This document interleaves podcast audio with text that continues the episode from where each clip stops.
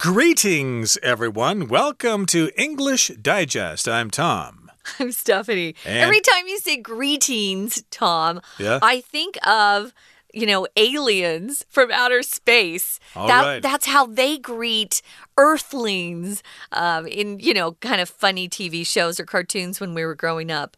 Greetings, Earthlings. Yeah, well, of course, sometimes in this program we fall into the habit of saying the same things over and over. If you say something, then I say, That's right. That's right. You hear that's right uh, several times during a program. so, yeah, I always try to think of different ways to start the program. Most of the time I say, Hi, everybody. Hello, everybody. So I tried to say greetings today. Actually, just to my be best different. friend talks like that normally. Greetings. Yeah, she yeah. emails and she'll say greetings, Steph. Yeah, or I could use Spanish, but uh, hey, Oh. hey, we're not allowed to speak No. any language other than English today True. because it's our all English lecture, and it's also our news watch unit. We've got some interesting news stories to talk about today. My goodness, I had no idea you could use your hair to soak up oil from the ocean if there's an oil spill. And also, somebody wants to sell bird poop. Interesting. Have you ever thought of that as a way to make money?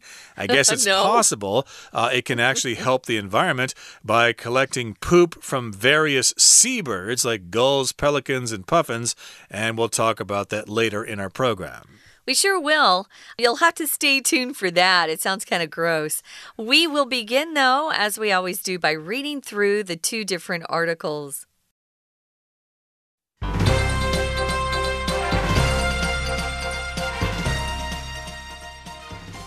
Mauritians cut their hair to save their oceans from oil.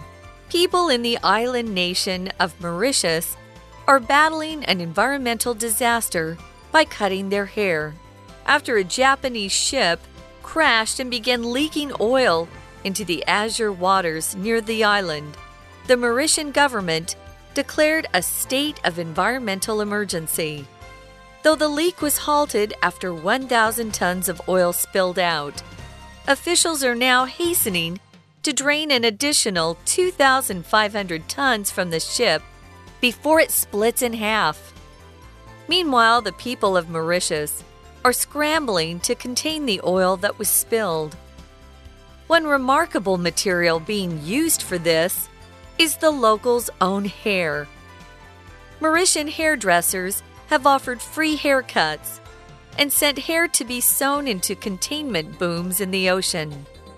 Human hair is known to be helpful for oil spills, as it collects oil in layers on its surface. Studies have found that hair can soak up three to nine times its own weight in oil. Though it is admirable that people are banding together to provide assistance, this is tragically only one of many such catastrophes. We must reduce dependence on oil so these spills don't happen in the first place. Saving seabird species by selling their feces. When it comes to conservation, some endangered species get more consideration than others. Seabirds like gulls, pelicans, and puffins are often overlooked. Now, scientists are hoping to raise awareness of their grave situation by stressing the importance of their poop. Though it seems off putting, seabird poop called guano is estimated to be worth 473 million US dollars or more annually. Why such a high price tag? Guano is extremely useful as commercial fertilizer and can be collected from islands at no cost. It also plays an essential role in coral reef ecosystems by depositing nutrients there. The high concentrations of nitrogen and phosphorus found in guano cause noticeable changes, increasing reef fish biomass by up to 48%. By conveying the worth of seabirds and their waste in economic terms, scientists hope that the public and government lawmakers will step up for the preservation of these animals. If not, the loss of these birds may impact us in more ways than we can comprehend. Let's start, guys. We're going to look at our first newspaper article. The headline reads Mauritians cut their hair to save their oceans from oil. At first, I thought, what?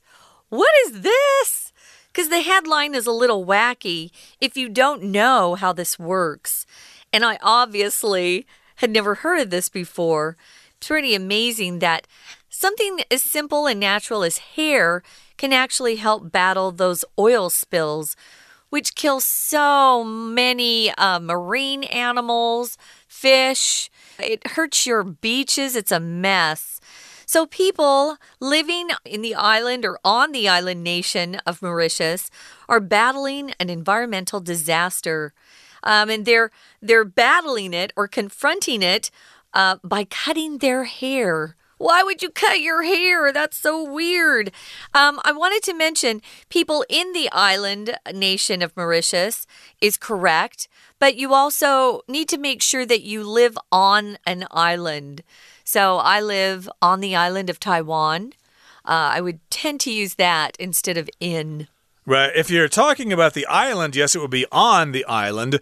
But since Taiwan is a political entity, mm -hmm. I think it's okay to say, I live in Taiwan. Oh, I say that. I live in Taiwan. Right. But I live on the island of Taiwan. Or you could also say, I live in Penghu, I suppose, because that's the actual name of the place. Uh huh. But yeah, the preposition for being on the island is often on if you're talking specifically about being on an island instead of in a country. Mm -hmm. But yes, we've got the island nation of Mauritius, and they're battling this environmental disaster of oil spills, or at least an oil spill that happened after a Japanese ship crashed and began leaking oil into the azure waters near the island. Okay, so in any case here, uh, this is a uh, island country in the Indian Ocean. It is east of Madagascar, and there are just a couple of islands there, and uh, I think there's about one million or more than a million people living there. Mm -hmm. But uh, I guess they had a problem there because a Japanese ship crashed there and began leaking oil into the ocean there. We're describing the ocean there as azure waters or bodies of water there near this island nation. Azure is a shade of blue, okay? It's a kind of a light blue like the blue of the sky. It's very pretty. You'll often come across this color word in more poetic writings, maybe in a poem, or if someone's trying to describe just a beautiful color of the ocean where it's clean. And typically, the waters around the island or the ocean water around the island is clean, but not this time. We've got a Japanese ship uh, we call them oil tankers. A T A N K E R oil tanker is a huge ship that just really is primarily used for transporting oil from one country that produces oil to another country that needs to buy oil because they don't have any themselves. So we have a Japanese ship and it crashed, and of course, began leaking oil into the water. So if you leak something, it's just a little tiny bit comes out uh, through some sort of crack or hole. When it says leaked or leaking, you know it was probably uh, not on purpose. There was some sort of accident. Um, I had a neighbor who was doing some laundry in her apartment and she wasn't watching the sink. She was using her sink in the kitchen for some reason. And the water started leaking through uh, the wall to my apartment. Wow. I was not happy. But uh, yeah, a lot of water can leak if you're in the middle of a flood or maybe you have water leaking from your air conditioning unit down the wall. That sometimes happens. So the, the leaking of the oil began and really hurt the ocean that surrounds uh, Mauritius, the, the island nation of Mauritius. Uh, yeah, interesting there. You've got a Japanese oil tanker uh, having some problems there. It crashed and began leaking oil. Mm -hmm. And because of that, the Mauritian government declared a state of environmental emergency. Yeah, you don't want all that oil floating around in the ocean. It can kill fish, it can kill the coral reefs, it can scare tourists away, it can affect the fish supply, and people will starve or prices will go up. So, yeah, it's uh, just not a good thing all around. And though the leak was halted after 1,000 tons of oil spilled out, officials are now hastening to drain an additional 2,500 tons from the ship before it splits in half. So, yes, this is an oil leak, and it was halted or it was stopped. Uh, to halt just means to stop something. Uh, there was 1,000 tons of oil that spilled out until they figured out how to cap it or how to halt the leak there. Plug plug up the leak. I don't. Yeah, yeah. plug up the leak, and of course uh, that's not all the oil. There's still 2,500 tons still inside the ship. And of course, they're in a big hurry. Uh, they're hastening to drain that additional 2,500 tons of oil from the ship. So here, hasten uh, as a verb just means to hurry up and do something. They're hurrying to drain that oil out, to get that oil out before it goes into the ocean because, hey, that ship might split in half because of waves or environmental things or whatever. Well, it was damaged in some part of the ship when it crashed. So that's probably why that ship is going to split in half. What a mess. To use the word hasten, guys, is something we typically do in written English instead of spoken English. You'll often hear or see this word in newspaper stories. Maybe uh, there are two countries that are having peace talks, and uh, this move could hasten those talks along. Or um, my mother told me to hasten back home as quickly as possible uh, so I wasn't late for dinner. But typically, it's seen more in written English and not spoken. But if you learn that word, means that you've learned a pretty tough word. So congratulations. So hasten, just to uh, do something quickly to make sure it happens quickly. So we've got uh, the people of Mauritius in the next paragraph, and we've got them scrambling. They are scrambling, the be verb, uh, to be scrambling. Why are they scrambling or moving quickly? Well, they have to contain the oil that was spilled. Was what a mess. Scramble. To scramble, when I see that word as a verb, I usually imagine or picture somebody moving quickly in sort of a an awkward way. Maybe you were crawling up the mountain to scramble back or scramble to safety quickly, but it's not a very graceful way to move. You also will use this verb to talk about making breakfast. You'll scramble the eggs in the morning. But here, notice we have the be verb before scramble. So they are scrambling. This is a movement they're making very quickly to try to contain or put that oil in one spot so that it doesn't hurt even more of the marine life and beach around the island. It's terrible. Mm -hmm. Now, here's where hair comes into play. One remarkable material being used for this is the locals' own hair. Okay, so they're using the hair to contain the oil. Uh, that's interesting. Let's see how this works. Uh, Mauritian hairdressers or barbers, people who work in barbershops or salons, uh -huh. they have offered free haircuts and sent hair to be sewn into containment booms in the ocean. So they've offered this free service. Uh, if you offer, that means you basically volunteer to do something. Hey, we'll give you free haircuts so that we can collect all this hair. And then they send the hair to be sewn into something called a containment boom. Okay, a boom usually is a long pole, but in this particular case, I think it's kind of a barrier that goes out into the water. It's got the hair attached to it, and then the oil sticks to the hair that is attached attached to the boom, containment boom, something that contains something or surrounds something in a smaller area. It's a great idea. Uh, we're going to take a quick break here, guys. Uh, we don't have the Chinese teacher for you, but we are going to take a break, but we'll be right back. Stay tuned.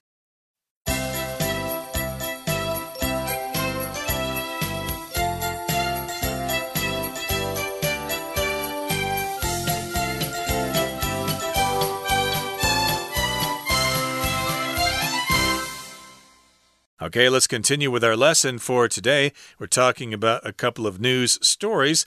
One about people in Mauritius cutting their hair to save their oceans from oil. And the next story we'll get to in just a second about seabird poop. I bet you're all looking forward to that. Oh, yeah. But where we left off, we were talking about how the people of Mauritius are sucking up the oil out of the water. They use human hair, which is attached or sewn into containment booms in the ocean. Now, why are they doing that? Well, human hair is known to be helpful for oil spills as it collects oil in layers on its surface. So, if you have hair, then oil will stick to your hair in many different layers, okay? And studies have found that hair can soak up to three to nine times its own weight in oil. So here we've got a verb phrase to soak up, uh -huh. uh, which is what a sponge does. It soaks up water. Basically, it sucks the water into itself and keeps it there. So that's what hair can do. It can soak up oil and it can soak up a lot of oil, three to nine times its own weight in oil. That seems very efficient. Pretty amazing. If you think about it, hair is very, very light. And the fact that it can actually take in all of that liquid is amazing to soak up. We'll also use this verb phrase, guys, to talk about learning. If you're a student in class, maybe you're listening and you love this particular lesson, maybe you're in a science class and you're just your brain's just soaking up all of that information that your teacher's trying to teach you. Soak up. And of course, I like to go outside at noon to try to soak up some sun and get my vitamin D that way. So you can use this verb phrase uh, in a lot of different ways. So soak up. It's pretty amazing that it can soak up nine times its own weight. So, though it is admirable the people are banding together to provide assistance. This is tragically only one of many such catastrophes. So it's pretty cool that people are working together. Banding together just means people coming together to join uh join their strength together, join forces to get something good done, get something accomplished. It's good to band together. And they're trying to provide assistance or some kind of help. It is tragic that we have these kind of catastrophes. It really does a lot of harm to that particular area. This, of course, is a very small island nation. But we have oil spills in America off the coast, and it kills so much of the, the sea life. And it's hard on the people who are trying to make a living in that area. It's just really bad. It takes a long time for that oil to actually eventually just be gone. It takes years. Yeah, so, oil is uh, pretty efficient in terms of providing energy, but there are so many problems with it. It causes these catastrophes like oil spills or whatever. They seem to have quite a few of these. Too many. Yeah, it just yeah. happens too often. You've got oil going all over the world in those uh, oil tankers. Uh, accidents are bound to happen. Sure. So, yeah, we must reduce dependence on oil so these spills don't happen in the first place. Yeah, unfortunately, that's true. We do have to to seek alternatives uh, like renewable energy or nuclear power or whatever. But uh, we're still going to be uh, in the sky. We're going to at least move from the ocean into the sky now. We're going to talk about seabirds. Uh, those are birds that live near the ocean. And we're trying to save those seabird species by selling their feces. So we've got some seabirds that are probably endangered and they're going to go extinct someday. So, in order to help them, we're going to collect their poop. That sounds kind of weird, but that's what we're going to do. It is kind of weird, I must say. Um, yeah, so these are uh, birds that are endangered, an endangered species.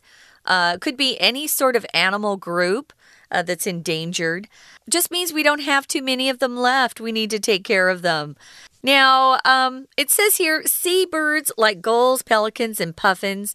Puffins are cute, are often overlooked. If you overlook something, guys, it just means you don't actually give something the attention that it deserves. You fail to notice something.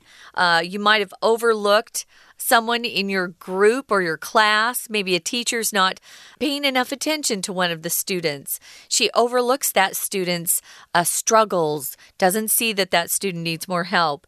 So we often overlook things in our world that we just don't notice. And it's not because we do it on purpose. Sometimes our attention is focused on other things. So it says here now scientists are hoping to raise awareness. Uh, talk about the problem more publicly so more people are aware, they know what's going on, and they're calling it a grave situation. Grave here just means very serious. A grave situation. They're going to stress the importance of the bird's poop. Poop is a pretty casual word. We use it instead of using, you know, the scientific uh, word, which is excrement. Feces is used a lot more, especially by doctors or scientists. But regular people, sometimes we just say poop. Uh, yeah, there are other words for it, of course. There are lots of words for this kind of thing. And so it's uh, something that people think about a lot. So, yeah, uh, poop is something we don't really want to discuss uh, that often. Oh, no. Yeah, we're going to stress the importance of their poop in order to save these particular birds, Okay. like gulls, pelicans, and puffins. I think they've got some puffins down there at the aquarium in Kending, if I'm not mistaken. Aw. And puffins are often uh, birds that live in uh, northern areas. I think if you go to Iceland, you can probably see some. I think they've got puffins up in. Uh, Newfoundland and Labrador there in Canada as well. They like cold weather. But yeah, I guess uh, because they're so far away, we don't really uh, worry too much about them. So they're overlooked, and they want, uh, scientists at least, want us to be more aware of them. Uh, by stressing the importance of their poop. Okay, if we seem to think that their poop is important, maybe we'll help those birds so they don't go extinct. Now, here it says, though it seems off putting, which means kind of uh, revolting or Kinda gross. of gross, or it's something you don't really want to talk about. Yeah. Uh, even though it does seem off putting, seabird poop called guano is estimated to be worth 473 million US dollars or more annually. So, yes, guano is the poop of seabirds. I think you also refer to the poop of bats as guano as well. And yeah, that is often used as fertilizer. So, of course, it is very valuable. Fertilizer, of course, is uh, something that we put on crops that we're growing. We put it on the soil. Typically, Uh, where I'm from, I grew up in Arizona, we use fertilizer from cows. So we call it cow patties or cow poop. Doesn't smell very good on the lawn, but boy, does it make our grass green. They're selling this commercially. So farmers are probably buying it. It can be collected from islands at no cost. Wow. So they're they're collecting it. It doesn't cost them anything, and then they can turn around and sell it for a pretty high price tag, which is nice. It also plays an essential role, an important role in coral reef ecosystems. Oh, that's important. By depositing nutrients there. If you deposit something, guys, it just means you leave something somewhere. We often use deposit to talk about putting money into our bank accounts, like our savings account. So you deposit money. Deposit can be a noun or a verb. Here, of course, it's being used as a verb. So it's you're putting something down or setting something down in a particular place. So they're depositing some poop near the coral reef ecosystems, wherever the coral reefs are found, and it a- makes them grow better. It gives them more life because there are lots of nutrients in the poop. Yep, nutrients like vitamins and minerals and stuff like that. So yeah, as the birds fly over the coral reefs, they poop in the in the air, and the poop goes down into the water and uh, joins the coral reef. And in other situations, I think they put out these little bird toilets. Really? Uh, yeah, and the birds fly up and they land on those toilets. Are and you they kidding? sit You're down. kidding. You're uh, no, this kidding. really happens. And they sit down, they squat, and the poop comes out. Who and they teaches them to it. squat? Uh, yeah, I don't think birds actually actually squat, but I was just making that all up. They must have some way to collect the bird poop or the guano. But yeah, they also deposit the nutrients in the coral reefs, so that helps mm. them. And the high concentrations of nitrogen and phosphorus found in guano cause noticeable changes, increasing reef fish biomass by up to 48%. So that's what's in guano. You've got high concentrations of, of a couple of chemicals there. Uh, concentration is just a large amount of something in a small area. Yeah, for example, when I was growing up, we would buy uh, cans of fruit juice, frozen fruit juice. They had uh, taken out all the water, so it was highly concentrated.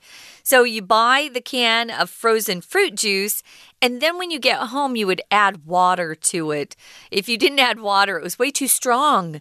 So concentration is just the relative amount of something that's contained in a solution of some sort. But yeah, high concentrations of two really important uh, chemical uh, nutrients. We've got nitrogen and phosphorus.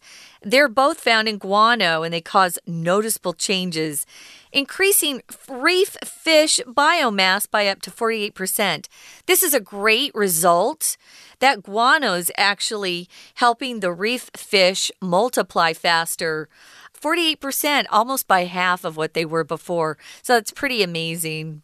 Uh, indeed, uh, biomass, of course, I guess refers to how many fish are there, so mm -hmm. that's good.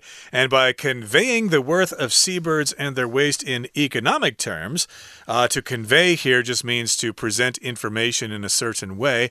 So by stressing the importance of seabirds in terms of their waste, and stressing the economic terms or the economic value of the poop there. If you stress that, then scientists hope that the public and government lawmakers mm. will step up for the preservation of these animals. If uh, someone says, hey, we need to preserve these animals uh, for the sake of the ecosystem, they'll think, ah, don't worry about that. That won't be a problem. But if they say, hey, if you do that and you can make money from that, hey, you might be interested, and people will be.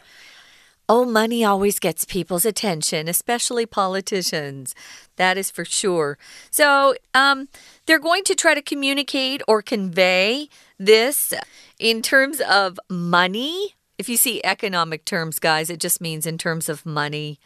And so then scientists will hope that at that point, the public and government lawmakers, that's our legislative yuan here, will step up and try to um, also preserve these animals. Remember, they're endangered, so we want to take care of them. If not, the loss of these birds may impact us in more ways than we can comprehend. I think sometimes we don't notice uh, the value of something until it's gone. Hmm. Uh, you know, especially our our wildlife, our natural wildlife that is around us, like our bees. They help pollinate other plants uh, that helps them grow. We would be in a bad situation without our bees. We would. So, yeah, bees, uh, we need to uh, recognize their value and not take these things for granted. We need to appreciate seabirds, especially because of their feces. Okay, yes. that brings us to the end of our explanation for today. Hopefully, these stories have been very informative to you, and hopefully, uh, your English will improve because we have discussed these subjects here. From all of us here at English Digest, I'm Tom. I'm Stephanie. Goodbye. Bye.